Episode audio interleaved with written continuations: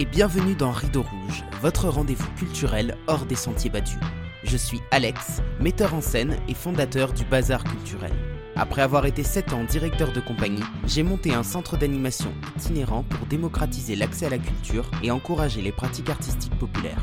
Dans ce podcast, je pars chaque semaine à la rencontre de personnalités, libres penseurs ou collectifs qui contribuent par leurs actions au partage des savoirs et des expériences.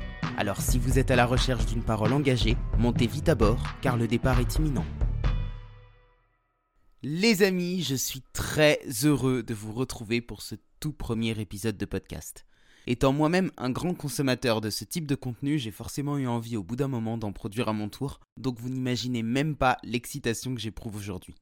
Cet épisode est le premier d'une série de trois entretiens que je mènerai avec des professionnels de la médiation culturelle. Nous nous y interrogerons sur le rôle de cette discipline et la place qu'elle occupe dans les politiques culturelles actuelles. Aujourd'hui, nous recevons Clara Leroux, du studio de création Les Cultiveuses. En binôme avec Manon Malin, Clara accompagne les institutions culturelles et touristiques dans la coordination, la conception et l'animation de leurs projets de médiation culturelle en Île-de-France, en Normandie et en Occitanie. Elle propose notamment des visites guidées ludiques, des supports écrits et des mallettes pédagogiques. Donc j'ai euh, des cartes dans la main. Donc je vais tirer une carte au hasard et je vais te poser une question à laquelle tu devras répondre euh, de la façon la plus franche euh, possible. Ok. J'imagine une journée sans contrainte ni horaire. Hmm. une journée de vacances, donc. Euh, eh bien, ce sera une journée où déjà je ne mets pas de réveil. Comme ça, je me lève absolument à l'heure à laquelle euh, euh, je le souhaite. Et puis, ce serait une journée, euh, je sais pas, dans une ville que je connais pas, ou une ville dans laquelle j'ai envie de retourner, dans le sud-ouest, par exemple, à Bordeaux ou à Toulouse, et où l'après-midi, je sortirais flâner dans les rues, dans les rues de la ville, déambuler. Et toujours sans horaire, absolument sans horaire. ce serait ce genre de journée. Ok, super. Parce que du coup, tu es, originaire du sud-ouest? Non, pas du tout. J'y ai fait. Euh, alors, Manon, elle, mon associée, du coup, est installée euh, dans le Tarn-et-Garonne. Donc, euh, elle s'occupe plutôt de l'Occitanie quand on a des, médiations, enfin des, projets. moi, je suis plutôt sur le nord, donc l'Île-de-France et la Normandie. mais j'ai fait trois ans de recherche sur les Bastides de Nouvelle-Aquitaine. D'où la petite. Euh, bon, il y a aussi beaucoup de Bastides en Occitanie, dans la région toulousaine, mais je me suis limitée euh, à la région bordelaise et c'est vrai que c'est une région que j'affectionne particulièrement. Justement, est-ce que tu peux nous dire quel est euh, ton parcours et, d'où est-ce que tu parles pour les personnes qui ne te connaissent pas? Oui, bien sûr. alors, donc moi, je, suis arrivée à Paris, je crois que c'était en 2018 ou 2017. J'en perds, j'en perds le fil à, à, chaque fois. je suis arrivée à l'université Paris Diderot euh, donc euh, c'est euh, Paris Paris 7 en master d'histoire et civilisation comparée pour faire de la recherche en fait en histoire médiévale et donc sur les fameuses bastides de Nouvelle-Aquitaine. Donc qui sont des villes nouvelles hein, du Moyen Âge donc 13e 14e siècle. En faire tout un inventaire et travailler déjà à comment est-ce que les acteurs locaux font pour valoriser ces sites médiévaux qui sont pour certains d'entre eux très très connus, pour d'autres beaucoup moins. Euh, et euh, par la suite, j'ai continué en dans un autre master un petit peu plus professionnalisant euh, sur la valorisation touristique des patrimoines, donc à la Sorbonne Nouvelle, à l'IREST, et c'est à la Sorbonne Nouvelle, n'importe quoi, à la Sorbonne tout court. et c'est là que j'ai rencontré Manon. Donc Manon, Manon Malin, comme, comme je te disais, on est devenus amis et puis on travaillait toutes les deux respectivement en apprentissage Manon euh, était à la région Île-de-France, euh, service euh, inventaire. Moi, j'étais au département de la Seine-Saint-Denis, donc au bureau du patrimoine contemporain. et en fait, on a commencé à échanger toutes les deux et on s'est rendu compte de la du rôle de la médiation culturelle dans ces institutions. Euh, et au départ, tu vois, on en rigolait, ah, on pourrait se monter un truc de médiation culturelle, euh, ce serait vraiment top, on pourrait travailler pour ce type d'institution. Et en fait, de fil en aiguille, on a réfléchi le projet et puis on s'est lancé là, en... ça va faire deux ans, là en début janvier, on va fêter nos deux ans, on s'est lancé en janvier 2021. Et vous vous étiez rencontrés à quelle date? Bah, on s'était rencontrés du coup euh, en 2019. En la rentrée, ouais, septembre, ouais, ça doit être ça, septembre, euh, septembre 2019, parce que 2020, il y a eu le confinement et on était encore euh, bah, étudiante, du coup. Euh, et puis, c'est cette année-là où on a quand même essayé bah, de réfléchir, même économiquement, enfin, comment est-ce qu'on peut lancer une activité de médiation culturelle, être à son compte, puis là, être à un compte à deux aussi, enfin, c'est des c'est des vraies questions qu'il faut se poser avant de se lancer quand même. Et puis, on s'est lancé, ouais, en janvier 2021, euh, on a commencé à avoir nos premiers contrats. Et c'était important pour vous dès le départ euh, de le faire en tant qu'indépendante? Vous ne vous voyez pas travailler euh, à ce moment-là dans une structure déjà existante? Euh, alors, on y avait pensé, c'est sûr, parce qu'on arrivait en fait à la fin de nos études. C'est aussi un moment où on cherchait du travail, hein, tout simplement. Euh, et puis, bah, alors si des gens, bah, je pense du même âge que nous, écoutent, euh, cette interview, ils vont penser à la même chose. Avec le confinement qui arrivait pile au moment où on finissait nos études, on s'est dit que ça allait être vraiment très très compliqué en fait de trouver euh, euh, une place où que ce soit, euh, notamment dans le secteur de la culture qui était vraiment très très mal en point pendant le confinement, qui s'est doucement relevé à la sortie, mais ça restait quand même assez compliqué. et puis en travaillant dans des structures institutionnelles, donc comme moi le département, Manon la région, on s'est rendu compte que la médiation culturelle, elle avait pas tant sa place dans les bureaux dans les services euh, parce qu'on a tout simplement soit pas le temps de le faire, euh, soit pas forcément des gens en qui sont formés pour le faire. Euh, et finalement, c'est des services qui sont assez externalisés. Donc c'est là qu'on s'est dit ah ça pourrait être chouette nous de monter quelque chose et de pouvoir travailler vraiment en adéquation avec ces services-là qui sont en recherche finalement.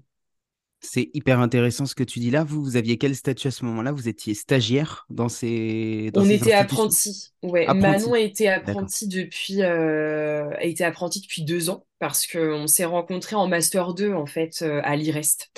Euh, dans, ce master-là, euh, moi, j'avais fait deux années de master avant en recherche et j'étais pas du tout euh, en, alternance. Et moi, j'avais fait un an ouais, au département de la Seine-Saint-Denis où il y a, j'ai travaillé avec des chargés d'inventaire, donc plutôt des chercheurs, mais également une chargée, moi, de valorisation qui m'a aussi beaucoup appris. mais effectivement, des services où on a quand même bah, moins, de, bah, moins de personnes, en fait, qui sont sur ces questions de valorisation, des équipes qui sont un petit peu plus euh, petites euh, et finalement on recherche de personnes extérieures qui peuvent intervenir euh, sur ces questions-là. Vous étiez encadré quand même par des professionnels de la médiation ou à part ces chargés d'inventaire et chargés de valorisation, il n'y avait pas d'autres alors pour Manon, euh, il faudrait qu'elle le. Alors j'avoue qu'il faudrait qu'elle soit là et qu'elle euh, qu'elle reprécise, mais je crois que globalement c'était vraiment des chercheurs. Euh, et pour ma part, de mon côté, j'avais une chargée de valorisation qui menait des actions de médiation depuis quand même un bon bout de temps. Donc il y avait vraiment une, une expérience dans ce domaine.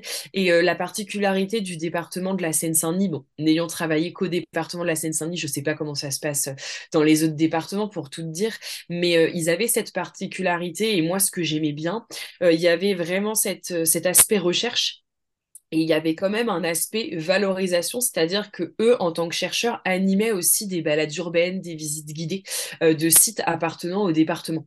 Donc ça, c'était intéressant. Et moi, j'ai pu me former auprès d'eux, en fait, en assistant moi-même à leurs balades, après en intervenant, puis après en menant des choses moi-même, euh, et de fil en aiguille, découvrir un peu, euh, bah, découvrir pleinement la médiation culturelle, parce que dans le cursus universitaire, c'est pas du tout quelque chose dont on parle enfin très très peu. Moi, pour avoir suivi des formations dans le patrimoine, euh, la médiation culturelle, euh, ça intervient pas très très souvent. Même dans les rencontres qu'on fait, on rencontre peu de médiateurs ou de guides.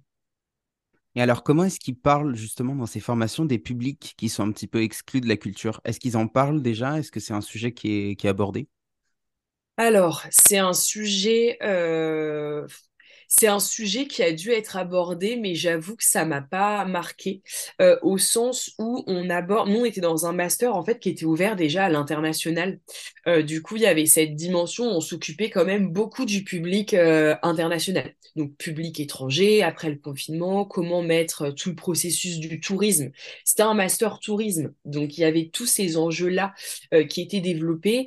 Et nous, là, on a eu une chance dans ce master, c'est qu'ils étaient assez ouvert sur les formations professionnelles qu'on pouvait faire autour. et nous, notre formation, c'était un peu moins tourisme. On était quand même région Île-de-France, département de la Seine-Saint-Denis. Même si on est des régions touristiques, nos missions n'étaient pas dédiées au tourisme. donc, je dirais que moi, je l'ai plus vu sur le terrain, du coup, quand j'étais en apprentissage, plutôt que vu en cours, euh, même si euh, je pense que le public qu'on appelle, bon, moi, c'est un terme que j'aime pas trop, mais c'est souvent un terme qu'on emploie, le public du champ social, euh, a été évoqué, mais peut-être de façon, peut-être de façon moindre, on va dire. Ouais, donc c'était pas la priorité au sein de ces services. Alors, au sein du, euh, au sein du master, enfin, on va dire la théorie, non. Après, la pratique, le département de la Seine-Saint-Denis, le public du champ social, si, on en entend parler. Et euh, les actions de médiation, euh, sont, on, cherche à les penser quand même pour s'adresser à l'intégralité de la population séquano-dionysienne, avec également une ouverture sur Paris parce qu'en fait, euh, euh, moi, les actions de médiation que j'ai menées en Seine-Saint-Denis, il y avait aussi pas mal de personnes qui venaient de Paris et qui s'intéressaient euh, au département de la Seine-Saint-Denis et qui voulaient un petit peu sortir de leurs idées préconçues aussi de, voilà, c'est le 9-3, c'est la banlieue bétonnée, sortir un petit peu de ça et essayer de passer outre et de voir véritablement l'histoire et comprendre, voilà, ce patrimoine de la Seine-Saint-Denis. Et est-ce que tu en tête une expérience d'un un moment où euh, tu, as senti qu'il y avait une mixité des publics sur une action en particulier? Mmh. La mixité des publics, j'ai un peu. Alors, nous, on l'a dans nos différentes activités, mais c'est plus, euh, tu vois, on va avoir tel public sur telle action, tel public sur telle action. Enfin, c'est pas, c'est peut-être pas mixité au sens, euh, au sens où tu l'entends, euh, parce que en général, les balades qu'on va mener nous en Seine-Saint-Denis, c'est un public qui est quand même touché par les questions, enfin, par l'histoire, par le patrimoine. En fait, c'est des sujets qui leur parlent. Euh, donc, on va pas avoir, enfin, moi, de ce que je ressens, hein, il n'y a pas tant une grande mixité. Là où la mixité, on va la trouver, c'est quand on va mener des projets. Euh, par exemple, là, on travaille euh, dans des résidences autonomie. C'est un projet qui est financé par la conférence des financeurs du 93. On intervient dans différentes résidences autonomie et moi, les résidences autonomie où j'interviens, là, cette mixité, je la vois plus. Euh, on a des euh, personnes qui ont toujours vécu en Seine-Saint-Denis, d'autres qui viennent d'arriver, enfin des personnes, tu vois, d'horizons absolument multiples. Euh, certains, certaines qui parlent, écrivent bien français, d'autres pour qui c'est plus compliqué. Et là, il y a une réelle, il y a une réelle mixité. D'autres qui ont un intérêt pour le patrimoine, d'autres qui découvrent et qui ont absolument, tu vois, au point de départ, pas du tout euh, d'atomes crochus avec ça. Mais la mixité reste plus limitée parce qu'en termes euh, bah, en termes d'âge, on est sur un public senior, par exemple. Euh, cette mixité, on la retrouve quand on mène des actions aussi auprès du jeune public. Euh, donc, je pense à des centres de loisirs où, pareil, on va avoir des enfants un petit peu euh, bah, de, différents, de différents horizons. Et c'est un petit peu, on compare souvent les enfants aux seniors parce que des fois, ils ont un peu les mêmes réactions dans les, dans les actions qu'on leur fait faire. Enfin, c'est assez, c'est assez drôle. Et là, pareil, on va retrouver une une, une, mixité, euh, une mixité sociale, même si on est quand même sur un public, euh, euh, parfois un public a quand même moins accès à la culture. On s'en rend compte, moi en intervenant, et Manon aussi, hein, s'en je dis moi parce que voilà, je suis la seule à être présente, mais en réalité, on s'en est toutes rendu compte. En faisant des actions en Seine-Saint-Denis, on s'est rendu compte que voilà, il y a des, il y, a des publics et je pense donc à ces centres de loisirs où on est intervenu, ces résidences euh, autonomie où on intervient, il y a des publics qui sont quand même qui ont un accès quand même plus difficile euh, à la culture. Nous, on a beaucoup l'exemple de la Seine-Saint-Denis parce que c'est un territoire où on a beaucoup travaillé.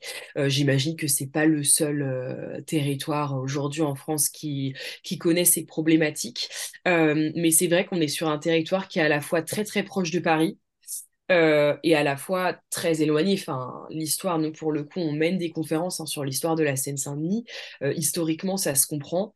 Euh, mais aujourd'hui encore, c'est difficile d'aller, de dépasser cette espèce de barrière là entre Paris et le périph', quoi. C'est, compliqué, c'est compliqué parfois. Et pour l'anecdote, quand je te disais que des fois, on arrive à du, on a du public parisien qui arrive en Seine-Saint-Denis, bon, en général, faut pas que ce soit non plus trop trop loin de Paris. Hein. faut qu'il y ait une liaison simple en RER e ou en transport, sinon les gens en fait se déplacent pas. Et j'ai eu plusieurs fois des gens qui m'ont dit ou qui ont laissé des commentaires en dessous de nos visites. bah merci beaucoup de m'avoir fait découvrir tel endroit de la Seine-Saint-Denis parce que, moi ça remet tout, tout ce que je pensais est remis en question parce que j'imaginais ça, bah, comme on le voit un peu à la télé ou dans les journaux. et en fait, je me rends compte que c'est bien plus que ça. Donc bref, là je dévie un peu, mais. Ouais, est-ce que tu pourrais nous donner un exemple de, de l'histoire de la Seine-Saint-Denis, quelque chose qui t'a surpris peut-être que quand tu l'as appris? et qui surprend les gens euh, lors des visites? Alors, qui surprend les gens, très souvent, ce qui surprend les gens, c'est les sites. Euh, les... En fait, c'est triste, mais ce qui surprend les gens en Seine-Saint-Denis, c'est les beaux sites on a très beaux sites patrimoniaux en Seine-Saint-Denis. Je parle pas, bon, par exemple, on a la basilique Saint-Denis. Quand on parle de la Seine-Saint-Denis, c'est ce qui revient le plus souvent. Mais il y a de très très beaux sites ailleurs, euh, ailleurs euh, en Seine-Saint-Denis. Je pense à Notre-Dame des Missions, par exemple, à Épinay-sur-Seine. Je pense au parc de la Poudrerie euh, à Livry, à Sevran et Livry-Gargan. Il y a de très beaux sites en Seine-Saint-Denis. et les gens souvent sont très étonnés de les découvrir parce que pour eux, la Seine-Saint-Denis, c'est les bars et les tours, en gros pour la faire un petit peu courte. Moi, dans ce que j'ai pu lire dans la scène, sur la scène Saint-Denis, bah, et ce qui est euh, qui est étonnant, enfin, et puis c'est l'histoire aussi qu'on a actuellement, ce qui se passe avec le Grand Paris, euh, les, toute la dynamique qu'on a autour des JO, et puis cette dynamique du Grand Paris, bon, qui est quand même euh, antérieure, euh, antérieure à Paris 2024, mais euh, c'était cette espèce de rupture qu'on a eue dans les années, bah, je dirais 60, du coup, quand le département de la Seine a disparu. Et en fait, ce département de la Seine, il englobait Paris, il englobait la Seine-Saint-Denis, le Val-de-Marne et les Hauts-de-Seine à quelque chose près hein, pour la faire euh, pour la faire courte. Euh, et puis dans les années 60 euh, on a la région on a la région qui apparaît donc cette nouvelle strate. Le département de la Seine disparaît. Chaque département donc fait son apparition. Et là on a une véritable rupture entre Paris et le reste. Enfin Paris et sa petite couronne. Et puis j'en parle pas mais Paris et puis sa grande couronne parce qu'aujourd'hui aujourd'hui, c'est quand même, euh, c'est quand même encore compliqué. Euh, et puis là, on voit ce qui est drôle, c'est qu'avec cette histoire de Grand Paris, et bah, ce département de la Seine, tu vois, il est un peu en train de, il est un peu en train de revivre en quelque sorte. Bon, politiquement, c'est peut-être, euh, c'est peut-être un peu fort et très probablement pas, euh, pas correct, euh, mais on a une espèce de résurgence de ça, puisque le Grand Paris, bah, c'est les départements, les anciens départements de la Seine que je viens de te citer, cette espèce d'union là autour de, de, Paris qui se reforme. il faut savoir que là, je te disais, on a cette rupture au-delà du périph. Voilà, les gens vont pas au-delà du périph, on reste à Paris. Mais à une époque, cette rupture-là, euh, elle existait beaucoup moins. Il y avait une vraie liaison entre Paris et les territoires, euh, les territoires autour. Et ces territoires, très souvent, euh, quand tu parles d'émancipation, d'émancipation des classes, de démocratisation et d'accès à la culture, bah, très souvent, l'image qu'on a, en fait, c'est Paris face à la banlieue, euh, à des milieux qui ont moins accès à la culture. Euh, mais à une époque, voilà, c'est quelque chose qu'on pensait pas comme ça. On pensait à la capitale et sa banlieue et pas la capitale face au reste du monde, quoi. Donc ouais, ça c'est assez étonnant. Il y a comme tu vois un retour en arrière. Et à la fois, là, ça se reforme avec euh, le Grand Paris, mais est-ce que ça va se reformer correctement? Enfin, c'est un peu, moi, la sensation que ça me donne, tu vas me dire si, si, elle est juste et si tu la vois de la même façon, c'est qu'on est un petit peu en train d'étirer les murs de la capitale et que du coup, il y a une appropriation du patrimoine par euh, les personnes qui vivent à Paris, du patrimoine de Seine-Saint-Denis notamment, j'entends, mais je me demande si cette appropriation du patrimoine ne risque pas d'expulser ou de repousser les personnes qui vivent en Seine-Saint-Denis, qui elles-mêmes n'ont pas encore fait ce chemin euh, de, comprendre, de s'approprier euh, le patrimoine local, et qui du coup risquent mmh. en fait de, mmh, bah, de se marginaliser davantage, au sens où elles vont, euh, bah, elles vont s'écarter encore plus en fait de, de là où elles se trouvent et de la culture. Est-ce que c'est n'est pas un risque qu'on est en train de courir aujourd'hui? Ouais, je suis assez d'accord avec, euh, je suis assez d'accord avec ce que tu dis.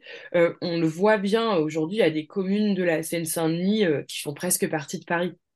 Alors celles qui sont vraiment tout autour, je pense à Pantin, Montreuil, euh, c'est vrai qu'on est sur des villes de plus en plus, euh, bah, on parle, enfin le fameux terme de euh, boboisation, bon bref, on portera aucun, c'est pas c'est pas vraiment ça qui qui m'intéresse, mais je suis d'accord avec toi, il y a de plus en plus cette difficulté. Paris s'est étendu hein, tout au long bah là, ce que je te, enfin, ce dont je parlais, département de la Seine, Paris s'est étendu depuis toujours sur les communes, sur le, le, pourtour, le pourtour parisien. Et je pense comme toi qu'il y a, y a un risque. Enfin, il peut avoir hein, cette volonté d'essayer de mélanger euh, les euh, de mélanger les différents publics, de mélanger les classes sociales.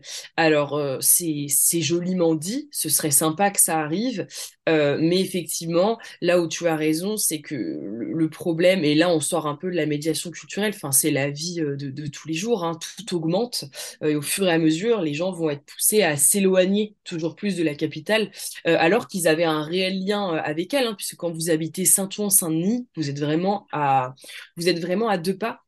Et je pense que, moi, quand je regarde la liste de participants que j'ai à mes euh, euh, visites, euh, je vois, tu vois, quand j'ai moins de séquano-dionysiens que de parisiens, ouais, je me pose la question. Je me dis, tu vois, c'est chez eux quand même.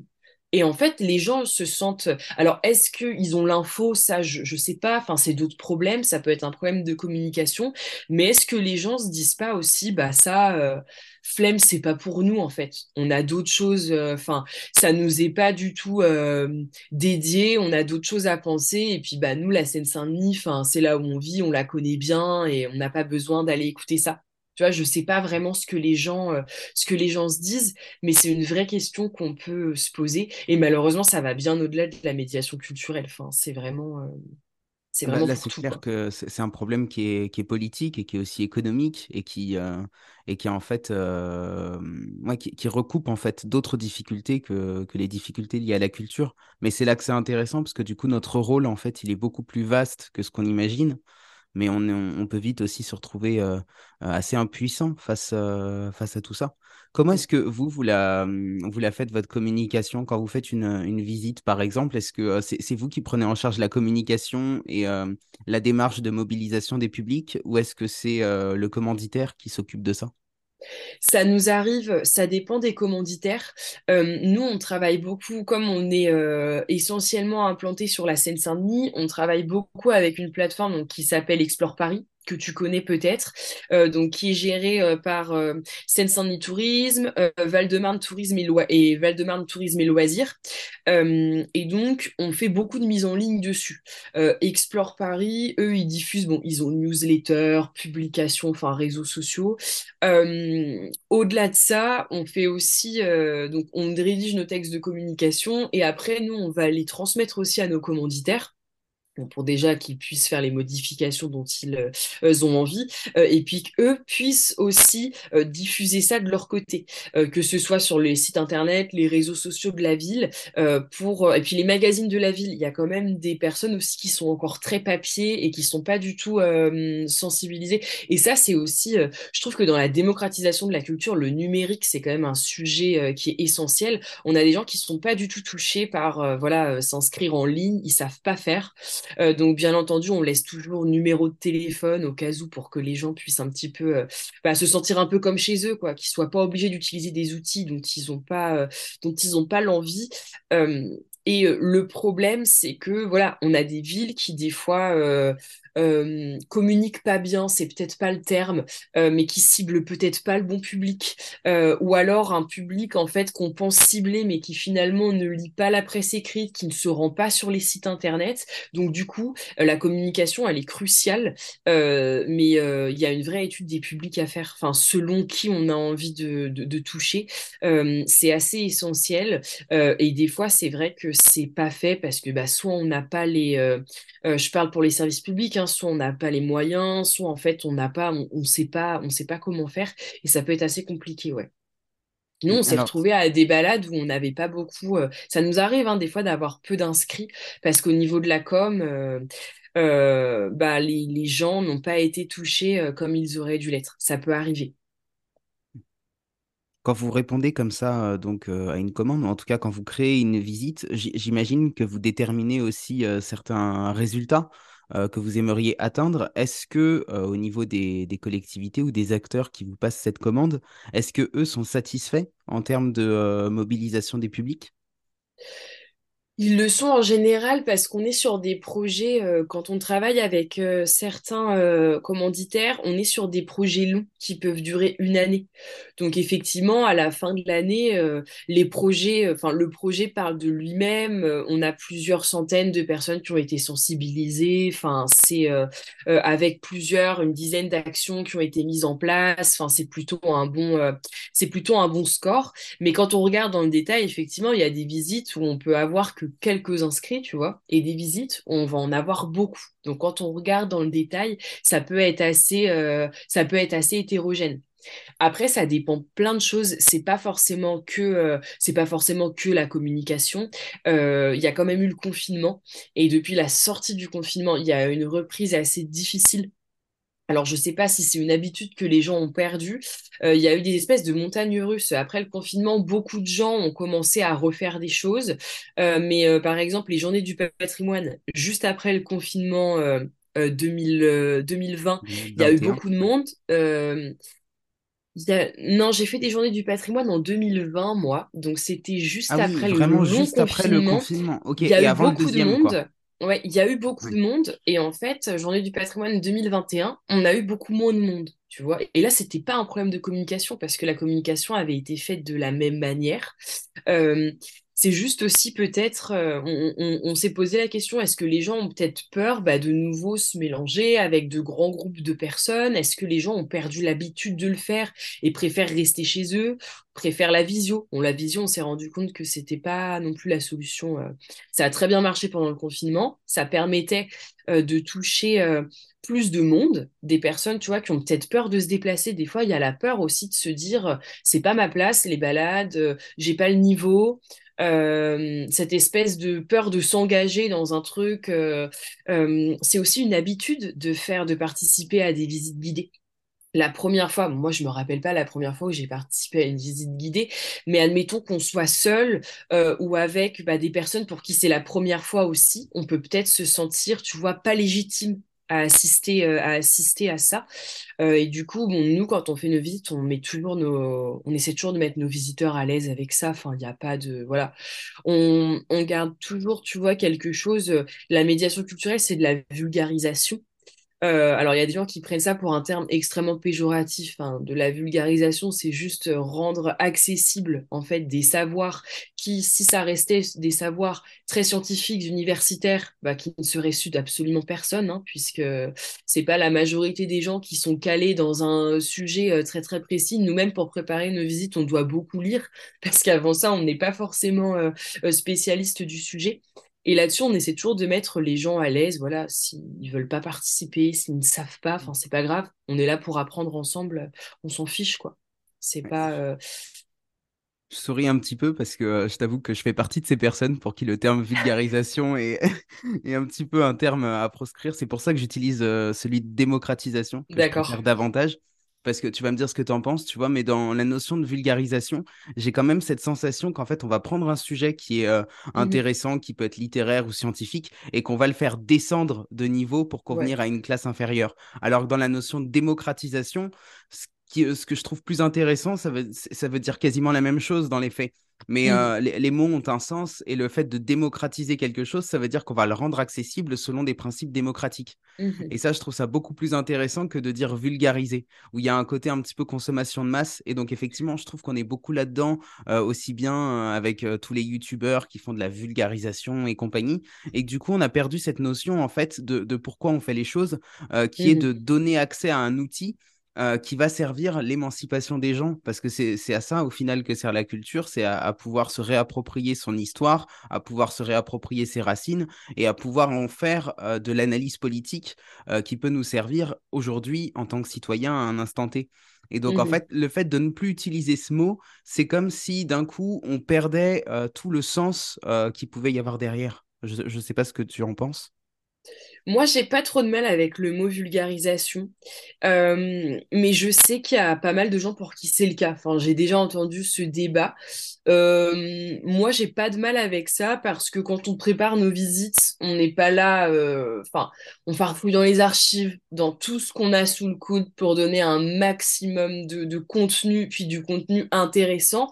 Et comme tu le dis, bah, par la suite, qui peut être émancipateur. euh, Enfin qui, qui peut être un contenu bah, déjà qui va intéresser les gens et au-delà de ça, qui va amener les gens à se questionner tout simplement, et puis leur donner l'envie derrière, bah, soit peut-être de mener leur propre recherche sur un sujet à côté, ou de participer toujours plus à ce genre d'activité culturelle, parce qu'ils vont se découvrir une vraie passion, bah, que ce soit pour leur patrimoine local ou, euh, euh, ou autre chose. Euh, après, effectivement, je comprends bien cette espèce d'ambivalence hein, qu'on a dans le terme vulgarisation, où il y a cette idée en fait de contenu facile, de contenu, alors j'allais dire accessible à tous, la démocratie de la culture, c'est aussi ça, c'est aussi une accessibilité à tous. Mais effectivement, on aurait dans cette accessibilité, euh, voilà, de tirer les choses, le contenu, de tirer les choses vers le bas euh, et d'en faire euh, quelque chose de vraiment accessible mais moins intéressant. Moi, la vulgarisation, voilà, je le conçois plutôt, c'est la première définition que j'en ai donnée, quelque chose, en fait, pour moi, ça va, c'est tout simplement, tu, tu, tu, prends ton contenu, alors je sais pas, scientifique, littéraire, brut, et en fait, c'est aussi le, le, faciliter, alors le vulgariser, euh, mais dans, dans le linguistique. Voilà, utiliser, j'imagine que tu as, on a, moi, en faisant, quand je faisais des recherches à la fac, je lisais des trucs, euh, c'était assez incroyable, on ne comprend rien parce qu'en fait, c'est euh, hyper euh, scientifique. Euh, on se demande même des fois si les chercheurs comprennent ce qu'ils racontent. Hein. C'est vraiment, on a des phrases de 10 km, il n'y a pas de il n'y a pas de virgule, pas de point, il n'y a rien du tout. Euh, ils emploient des mots dont on n'a aucune connaissance. Donc c'est vraiment, on est sur quelque chose de très très élitiste. C'est assez fatigant, hein, je trouve. Enfin, moi en tout cas, ça me, c'est ce qui me fatiguait un peu. Euh, moi en tant que en tant que chercheuse, parler comme ça, aller euh, dans, à des conférences, lire des thèses comme ça avec des grands mots où en fait on pouvait se contenter d'utiliser des mots que tout le monde comprend et diffuser, tu vois, le savoir, le rendre accessible comme ça à toutes et tous. Euh, donc moi, pour moi, la vulgarisation, c'est plutôt voilà faciliter la compréhension euh, d'un texte, tu vois, d'une œuvre, je sais pas, ça peut être euh, d'une d'une œuvre d'art, d'un patrimoine, sans passer par des choses qui ont été écrites avant. Alors bien évidemment que nous on lit, mais qui c'est pas c'est pas possible de lire des, euh, des, des, des, bouquins où on comprend pas la moitié des mots quoi. Mais je comprends cette, cette histoire démocratisation et c'est sûr peut et, très probablement un terme beaucoup plus fort. Enfin il y a une volonté comme tu disais euh, derrière c'est un mot qui est assez politique aussi. Euh, et vulgarisation n'a pas ce côté. Enfin c'est vrai qu'on a dépolitisé le terme, en fait. C'est exactement ça. Mm. C'est-à-dire que dans la notion de démocratisation, déjà, il y a une notion historique. Ça nous renvoie d'office euh, bah, à la Seconde Guerre mondiale et au Conseil national de la résistance, avec cette volonté euh, de rendre la culture accessible pour euh, lutter contre la barbarie. Et euh, dans cette notion de vulgarisation, en fait, euh, je, je, suis assez d'accord évidemment avec tout ce que tu as dit là, mais euh, ouais, c'est vraiment cette notion politique qu'on perd, quoi. Mm. Et je voulais juste rebondir sur ce que tu disais par rapport au texte. C'est effectivement quelque chose que, mm, que j'ai constaté aussi, et c'est insupportable, quoi. Quand tu te retrouves face à un texte, ou même en conférence, face à quelqu'un qui tient un propos, et que mm tu es incapable de comprendre, la notion de la légitimité, elle est là, quoi.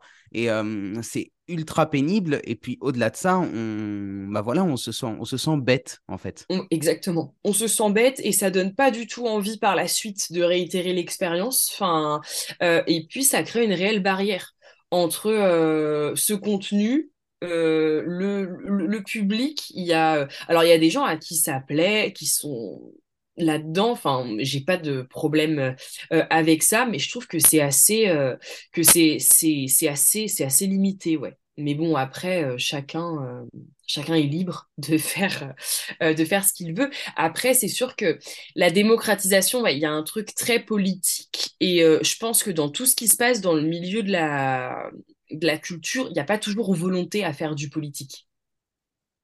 il n'y a pas toujours volonté à tenir un, euh, alors, ou alors est-ce que je prends le problème à l'envers et travailler dans la culture aujourd'hui, c'est forcément politique. Je, enfin, voilà, ça pourrait être, j'imagine, un débat que tu pourrais avoir dans d'autres, euh, dans d'autres entretiens. Est-ce qu'aujourd'hui s'engager dans les métiers de la culture, euh, ce genre de choses, c'est politique? Ça peut être un véritable débat. mais je pense que des fois, voilà, la, la démocratisation, effectivement, c'est fort. Il y a ce côté politique, mais des fois, c'est pas ce que les gens recherchent non plus. Tu vois, ça peut aussi être euh, le terme démocratisation, je pense qu'il peut aussi être un peu effrayant. Vulgarisation, il y a un truc, c'est un peu cool, tu vois. C'est pas, voilà, les gens arrivent, euh, c'est un terme, euh, c'est plutôt tranquille, mais effectivement, il y a ce côté, est-ce que c'est pas trop tranquille? Est-ce que du coup, on facilite pas trop, est-ce qu'on facilite pas trop les, les choses? Est-ce qu'on dissout pas trop le contenu? Moi, il y a une expression que j'aime bien, que, hum, qu'on a utilisée euh, peut-être la première fois pour m'expliquer ce terme de vulgarisation, justement, qui était de dire c'est comme si on allait expliquer une histoire compliquée à un enfant. Et moi, j'aime beaucoup cette image parce qu'en fait, effectivement, c'est ça, quoi. C'est-à-dire qu'on se retrouve mmh. face à un public qui a besoin de comprendre les choses simplement et du premier coup et de pas avoir une explication alambiquée avec plein de termes inutiles. Et les enfants sont pas plus bêtes que des adultes. C'est juste que des enfants, en fait, ils voient le monde avec leur filtre et avec leur imaginaire d'enfant. Et en fait, quand on est face à tout type de public, on a tous nos propres filtres et nos propres imaginaires. Et ce que je trouve moi intéressant dans la médiation culturelle, c'est comment est-ce qu'on va s'adapter en fait à l'imaginaire de l'autre et mmh. à la vision que, que l'autre peut avoir, à la, à la, façon dont lui il conçoit le monde, quoi. La question que j'avais envie de te poser maintenant, c'était de, de, savoir si au fil du temps, ta définition de la médiation culturelle, elle avait évolué entre le moment où tu as étudié, le moment où tu t'es lancé en tant qu'indépendante euh, avec Manon Est-ce qu'il y a eu une évolution comme ça dans ton parcours, dans ta compréhension du métier? Ouais, peut-être un petit peu. Euh, au point de départ, quand on s'est euh, ouais, quand, quand, on s'est lancé, tu sais, il y a cette idée quand on fait de la médiation culturelle euh, de proposer euh, de, de, de, proposer d'être totalement indépendant, de proposer ses propres visites, euh, ses propres ses propres contenus. Alors c'est toujours nos propres contenus, mais je veux dire plutôt ses propres thématiques. et en fait, quand on répond à une commande, euh, on choisit pas forcément la thématique. C'est-à-dire que euh, tel euh, client va nous dire, bah moi j'aimerais que la thématique ce soit sur le cinéma de telle période ou euh, sur la peinture de telle période. Et donc en fait, on choisit, on choisit pas toujours.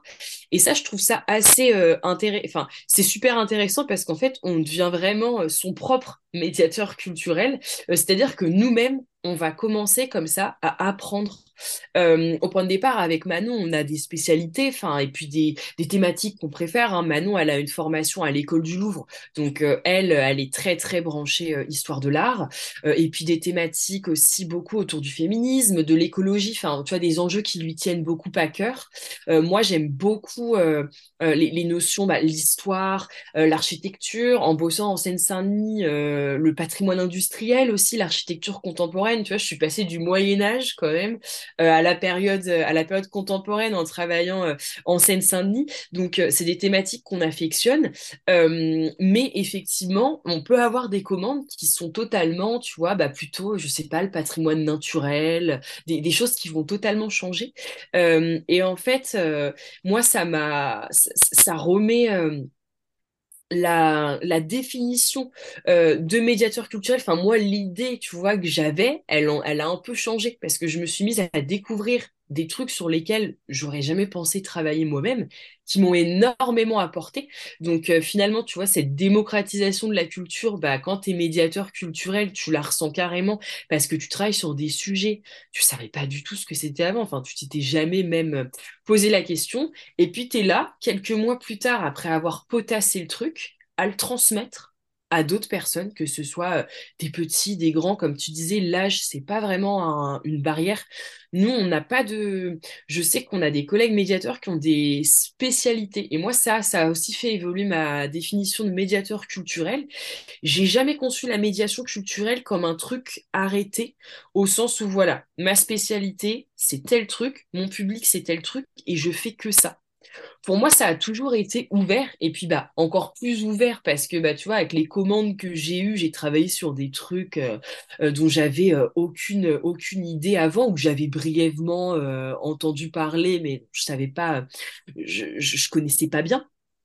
Et puis, on n'a pas voulu s'arrêter à un type de public parce que, comme tu le disais, et eh ben, des fois, travailler avec des tout petits, travailler avec des personnes âgées, et ben, tu as, les mêmes, euh, les mêmes démarches des fois avec l'un ou avec l'autre. C'est des publics qui se ressemblent.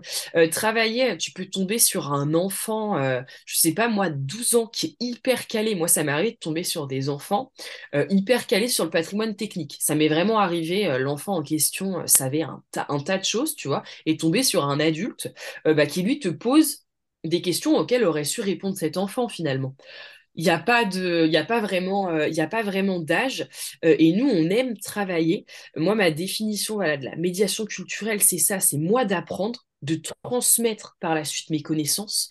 le mot transmission, pour nous, il est très, très important, tu vois. et alors, c'est pour ça qu'on utilise le terme de vulgarisation, parce que c'est bien beau de. Tu, tu transmets pas si les gens en fait comprennent pas ce que tu leur racontes la, la transmission, elle est impossible.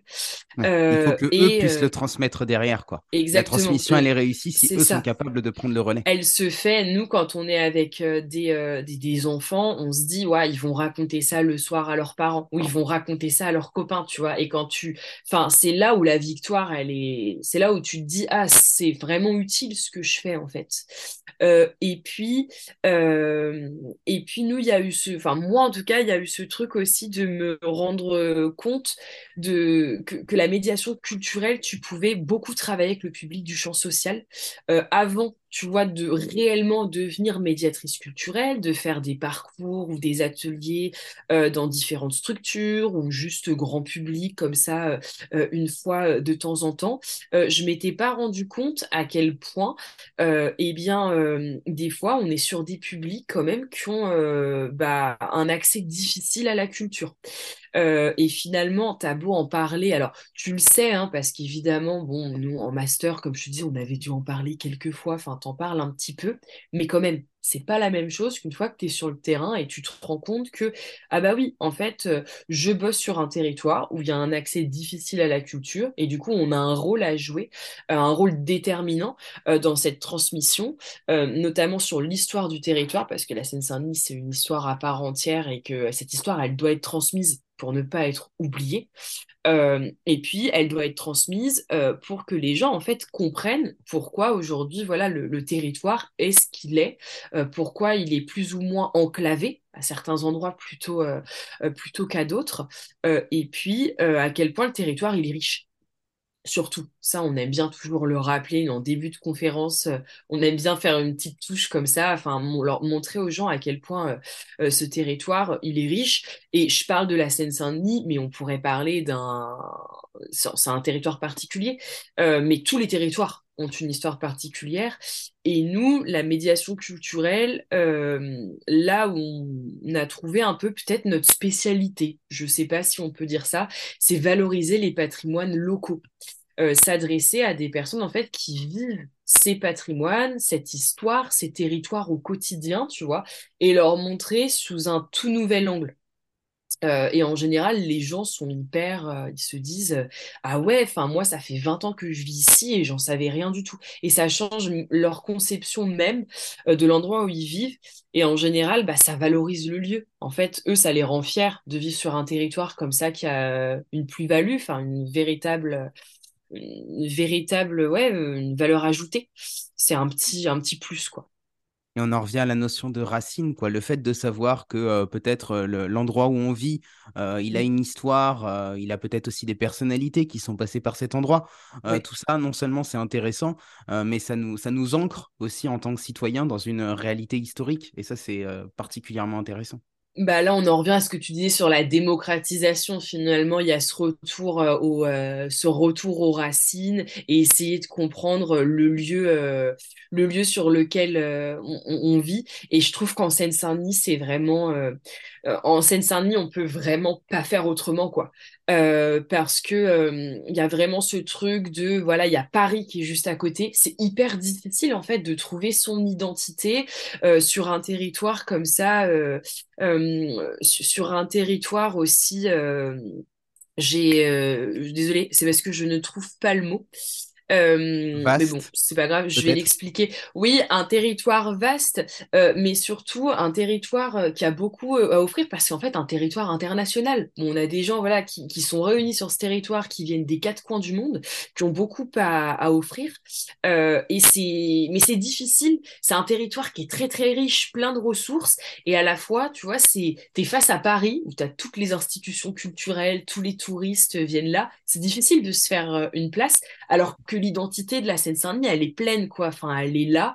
Euh, et, euh, et du coup, euh, bah, on se rend compte que des fois, en faisant des balades, bah, quand tu es avec des enfants, euh, ils se disent Ah ouais, moi je vis ici, enfin, j'ai de la chance, tu vois, euh, ma, les, mon histoire elle est belle, enfin, et voilà, il y a une sorte de fierté, euh, et tu as raison, et c'est là où le terme du coup de démocratisation, il y a ce truc un petit peu de, de, de l'identité, des, des, des, origines, mais évidemment, il n'y a pas que la médiation culturelle qui peut parvenir à, à faire ça, c'est plein de, de jobs différents. Euh, et la médiation culturelle y participe, euh, y participe également. Quoi. Super. Clara, écoute, on s'approche de la fin de cet entretien. J'ai une dernière question à te poser. Alors, je te préviens, elle n'est pas facile. Si tu avais le pouvoir de changer le monde, par où commencerais-tu? Oula, ouais, c'est compliqué. Euh... Bon, après, là, ça inclut plein de... Ça inclut plein de de théma c'est des enjeux, des thématiques, euh, tout, ça est très différent, mais euh, une déconstruction, en fait, une déconstruction totale. Euh. Alors oui, j'aurais pu dire la misère, la fin dans le monde, hein, euh, tout ça, bien entendu, mais ça implique une réelle euh, déconstruction de notre société absolument sur, euh, sur, tous les plans.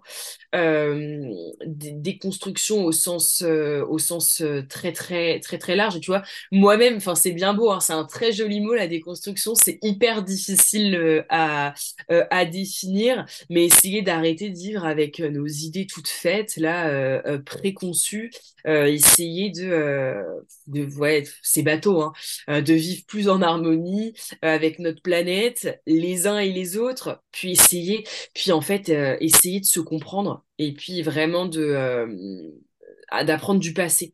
Les gens oublient, on oublie, enfin je dis les gens, mais c'est de manière très générale, hein, je peux m'inclure dedans, on oublie beaucoup, et c'est aussi parce que, et c'est là où la démocratisation, la, la culture est très importante.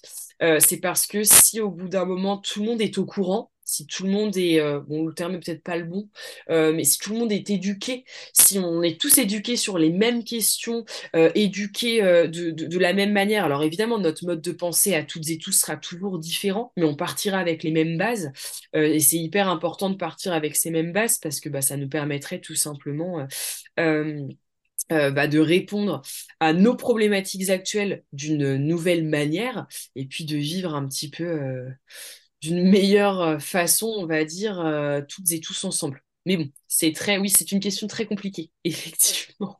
Il y a plein de choses à changer. Euh, je trouve que tu as très très bien répondu et je suis vraiment à 2000% d'accord avec toi sur, sur cette notion du, devoir de mémoire.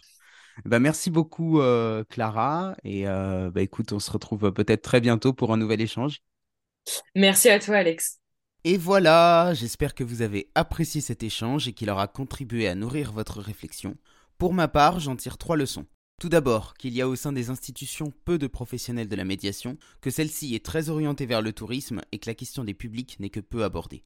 Ensuite, qu'il y a peu de mixité et que bien que les publics se croisent, ils ne se mélangent pas. Et enfin, que les professionnels de la médiation ont peu de marge de manœuvre car leur travail est souvent pris en étau par les politiques dans une volonté de dépolitiser la culture. Si le podcast vous a plu, n'oubliez pas de lui laisser une note positive et de vous abonner si ce n'est pas déjà fait. Et pour celles et ceux qui veulent suivre le travail des cultiveuses, je vous mets tous les liens dans la description. Merci à tous d'avoir écouté cet épisode. et à la semaine prochaine pour une nouvelle rencontre hors des sentiers battus.